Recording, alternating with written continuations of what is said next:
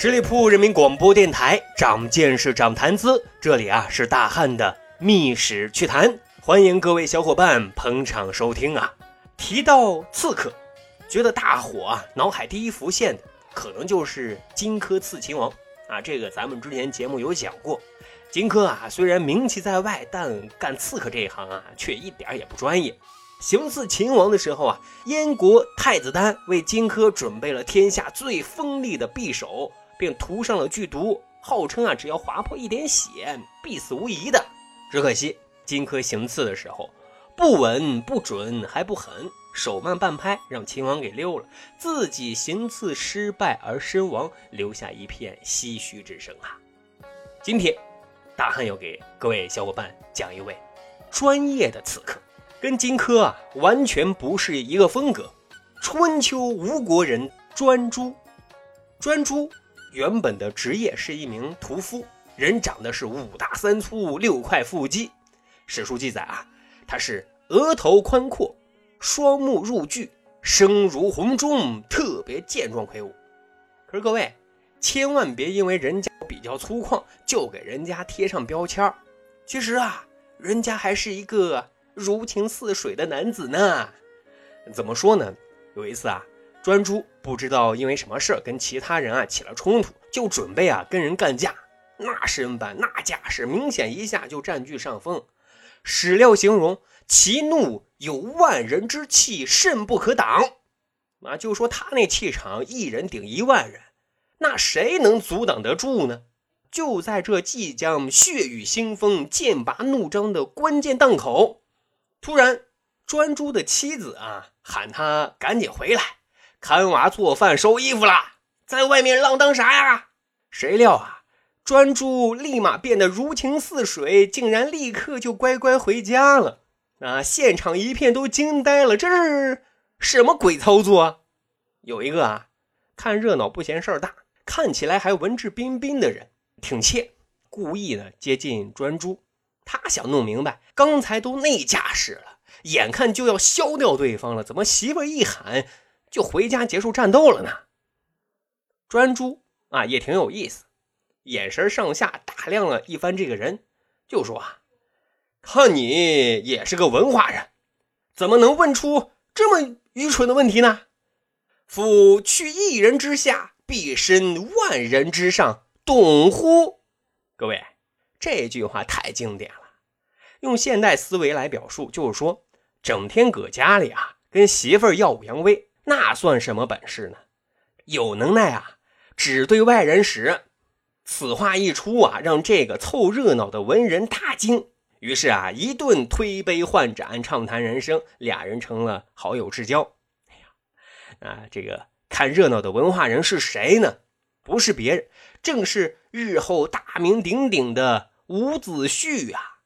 当然，此时伍子胥是逃难流亡到吴国，谋求发展的。吴国是一个很有意思的国家啊。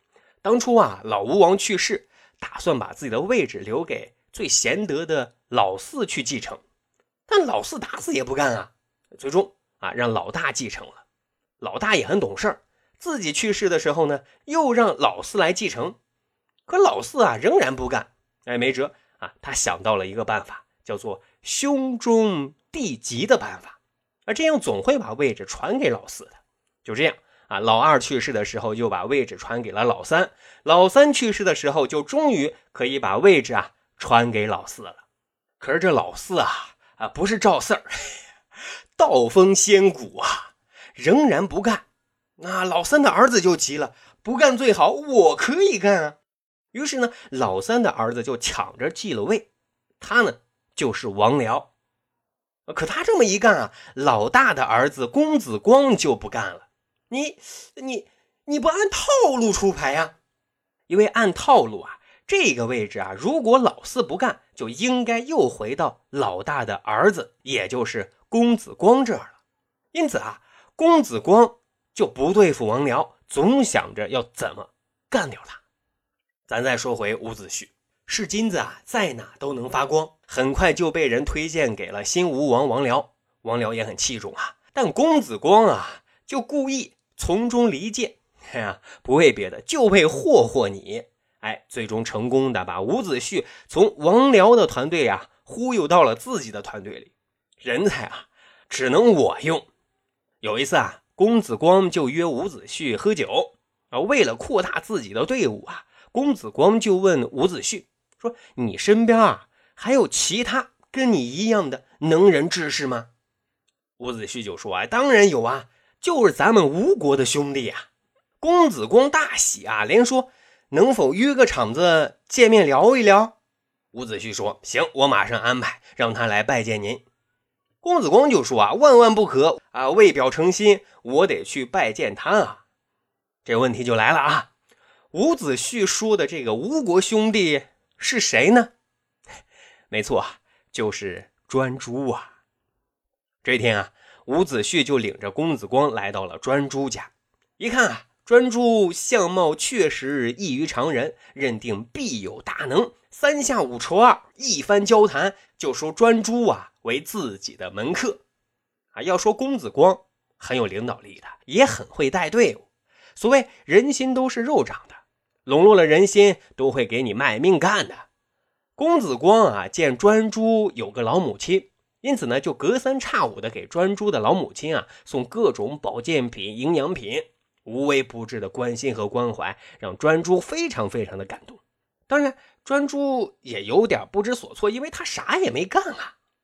有一次啊，专诸就为了表达对公子光的恩义和忠心，就对公子光说啊：“您的恩德，我无以回报。